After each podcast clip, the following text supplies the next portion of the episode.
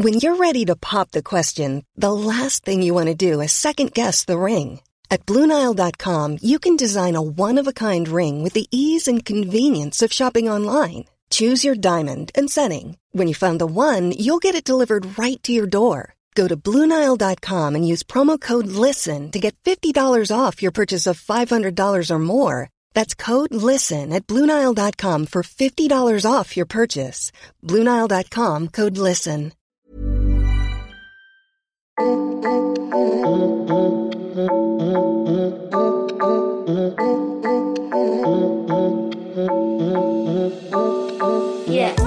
M'as-tu vu Cette personne-là, qui n'est pas personne. Le podcast qui débunk les imaginaires et les stéréotypes du social en donnant la parole aux premiers concernés qui vivent directement ou indirectement des situations qui questionnent dans le social. Et des expertes et experts en lien avec ces situations interviendront. Alors, abonnez-vous, partagez et parlez-en autour de vous et surtout n'hésitez pas à me contacter pour vos retours sur mon Insta matuvu.podcast. Mais avant toute chose, voici un abécédaire du social pour comprendre les bases de ce dont on parle. Une lettre, un concept. Installez-vous bien, socialisons. Comme exclusion. J'avoue que j'avais assez hâte de parler d'exclusion et d'atteindre cette lettre. J'ai une relation assez particulière euh, au sujet de l'exclusion. C'est un sujet qui me passionne et en même temps, ce n'a pas été toujours le cas. On a la possibilité, euh, quand on est éducateur spécialisé, de travailler donc euh, soit en protection de l'enfance, soit dans le domaine du handicap ou dans le domaine de l'insertion. Ça peut être aussi dans le domaine sanitaire, donc souvent en pédopsychiatrie. Et en fait, quand j'ai commencé ma formation d'éducateur spécialisé, je me suis très rapidement dit que je ne voulais pas travailler en insertion et que vraiment c'était pas du tout un champ qui était fait pour moi. Euh, c'est que contrairement au handicap ou à la protection de l'enfance, l'insertion correspondait à mes peurs euh, les plus profondes, les plus intimes. Quand on travaille avec des enfants qui sont placés, il n'y a pas d'effet miroir. Euh, donc voilà, moi j'ai pas été un enfant suivi par la protection de l'enfance. Je ne suis pas non plus en situation de handicap. Or, les personnes qui sont accompagnées au sein de l'insertion sont des personnes qui pourraient être moi l'exclusion, la rue, l'errance, la perte d'emploi, la perte d'un logement, ça fait partie de mes peurs les plus profondes et les plus intimes. Donc c'est pour ça que je ne me voyais pas travailler avec des personnes qui étaient concernées par l'exclusion, parce qu'il y avait euh, trop cet effet miroir. Et finalement, plus j'ai avancé dans la formation, et plus je me suis sentie d'avoir les épaules pour travailler avec les personnes en situation d'exclusion. Et maintenant, ça me passionne. Oh. Pour parler d'exclusion, il faut d'abord que je vous parle de ce que ça veut dire. Donc forcément, je vais vous parler d'étymologie. Voilà. Bon bah, avez-vous l'habitude? Non? Bah, il faut l'apprendre. Si vous avez l'habitude, c'est bien. c'est bien. Continuez. No, I'm not crazy. Ce que nous dit le CNRTL sur l'exclusion, c'est que c'est une appellation et une étiquette, non pas pour les personnes qui ont euh, décidé d'être exclues, mais c'est une action de repousser quelqu'un. L'exclusion, c'est euh, de considérer que quelqu'un ne fait pas partie d'un groupe, ne fait pas partie d'une communauté, et donc il est en dehors de la norme et exclu en tant qu'individu. Je parlais dans le dernier épisode euh, sur la dépendance de Howard Baker qui a parlé de l'étiquetage euh, social et des outsiders. Typiquement, les outsiders sont des personnes qui ont été rejetées de la communauté et qui finalement ont trouvé d'autres groupes dans lequel se greffer. Et on peut vraiment parler de communauté dans euh, les personnes qui sont exclues. Alors souvent on les appelle euh, les sans-abri, les SDF, euh, les clodos, les clochards, les dingos. Mais là ce qui est intéressant c'est de comprendre tout le processus d'une mise à la rue et tout le processus d'une personne qui perd tout et qui vient à en perdre son identité propre. Alors Là, je vais vous demander d'imaginer une personne qui a perdu son emploi, qui n'arrive pas à en retrouver. Alors c'est la galère, il n'arrive pas à payer les factures, ça le met dans un état de mal-être, de souffrance profonde, de dépression potentiellement. Il se renferme sur lui-même, ne devient plus assez présent pour sa famille, donc sa famille s'éloigne de lui. Il finit par euh, quitter le domicile, il se retrouve sans emploi, sans domicile, sans famille, sans entourage. Ça veut dire que il va rentrer dans un parcours d'errance pourquoi est-ce qu'on parle d'errance? C'est que finalement, nous, quand on a fini notre travail, on rentre chez soi, on rentre dans notre espace privé et intime. On peut euh, se mettre en, en caleçon euh, ou en culotte, euh, tout le monde s'en fiche parce que c'est notre espace. You know, I know you do. On peut faire nos besoins, on peut manger en toute intimité parce que c'est notre espace privé.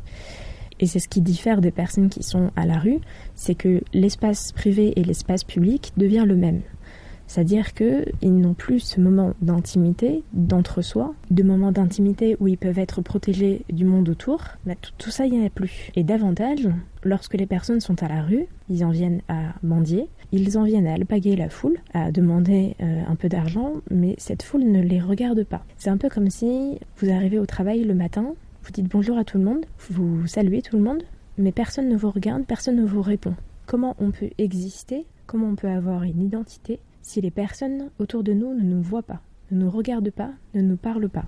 Et c'est là où dans l'exclusion, on va parler de souffrance psychique, notamment des grands exclus qui sont dans des situations d'errance depuis plusieurs mois, depuis plusieurs années. C'est l'idée que on, on devient fou à ne plus euh, avoir de regard sur soi, à ne plus avoir d'intimité, à ne plus avoir de présence et d'existence auprès des autres. Et comment on fait pour survivre à tout ça? Eh bien, euh, on devient dépendant, souvent dépendant à l'alcool, dépendant aux drogues. Et tout ça, c'est pour pouvoir s'anesthésier un petit peu, pour pouvoir disparaître un petit peu et se créer une autre réalité. Ça, j'en parle beaucoup plus dans l'épisode euh, sur la dépendance. Et finalement, ça se répond parce que euh, les personnes qui sont à la rue sont souvent euh, en dehors de toute réalité, en dehors d'un attachement. Et c'est aussi pour ça que c'est si difficile pour les personnes qui sont à la rue de pouvoir se réinsérer. Il y a ce film Les Invisibles qui est sorti en 2019, qui a été réalisé par Louis-Julien Petit. C'est un film justement qui montre une situation d'un centre d'hébergement et de réinsertion sociale. C'est un des types de structures dans lesquelles les personnes exclues peuvent se réinsérer et de comment ces centres luttent pour pouvoir exister ne serait-ce que dans le domaine du social. Let's fight! C'est un film très fort, très intéressant, qui parle justement des femmes à la rue et de comment elles peuvent s'en sortir. C'est un film qui montre aussi les méandres euh, administratifs dans lesquels les centres d'hébergement sont et dans aussi lesquels euh, les personnes qui sont exclues euh, sont. Justement, quand j'étais en poste en insertion, euh, j'ai rencontré beaucoup de jeunes euh, qui avaient entre 18 et 22 euh, ans, qui étaient à la rue euh, parce qu'ils avaient été rejetés par leur famille et qui me racontaient justement ces méandres administratifs. donc, ils n'ont pas pu finir leur scolarité, donc ils n'ont pas de diplôme, ils n'ont pas de travail parce que bah, souvent il faut avoir au moins le bac pour avoir un, un travail ou au moins avoir une expérience professionnelle.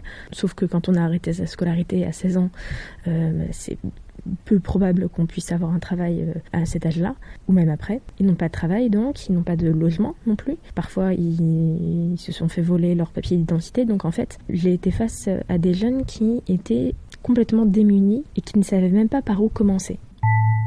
Et c'est ça justement l'exclusion, c'est que ce sont des personnes qui sont en marge, qui n'ont pas décidé d'être en marge et qui sont en dehors du groupe. Et pour revenir dans le groupe alors qu'on a été en marge, on doit passer des espèces d'étapes des espèces de cercles différents. Mais sauf que voilà, c'est tout le, toute la problématique de euh, il faut avoir un travail pour avoir un logement et il faut avoir un logement pour avoir un travail.